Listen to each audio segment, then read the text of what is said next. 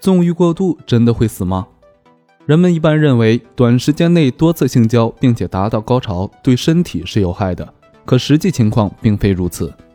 一般来说，性交后感到疲劳，主要是因为性交过程中消耗了能量，以及神经系统受到的强烈刺激之后趋于放松。通常，一次比较激烈的性交过程所消耗的能量与相同时长的慢跑差不多。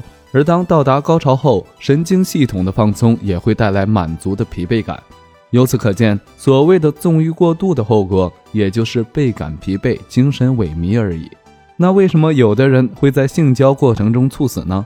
其实，这些人的猝死与性交本身并没有关系，他们真正的死因很可能是心脑血管系统出了问题。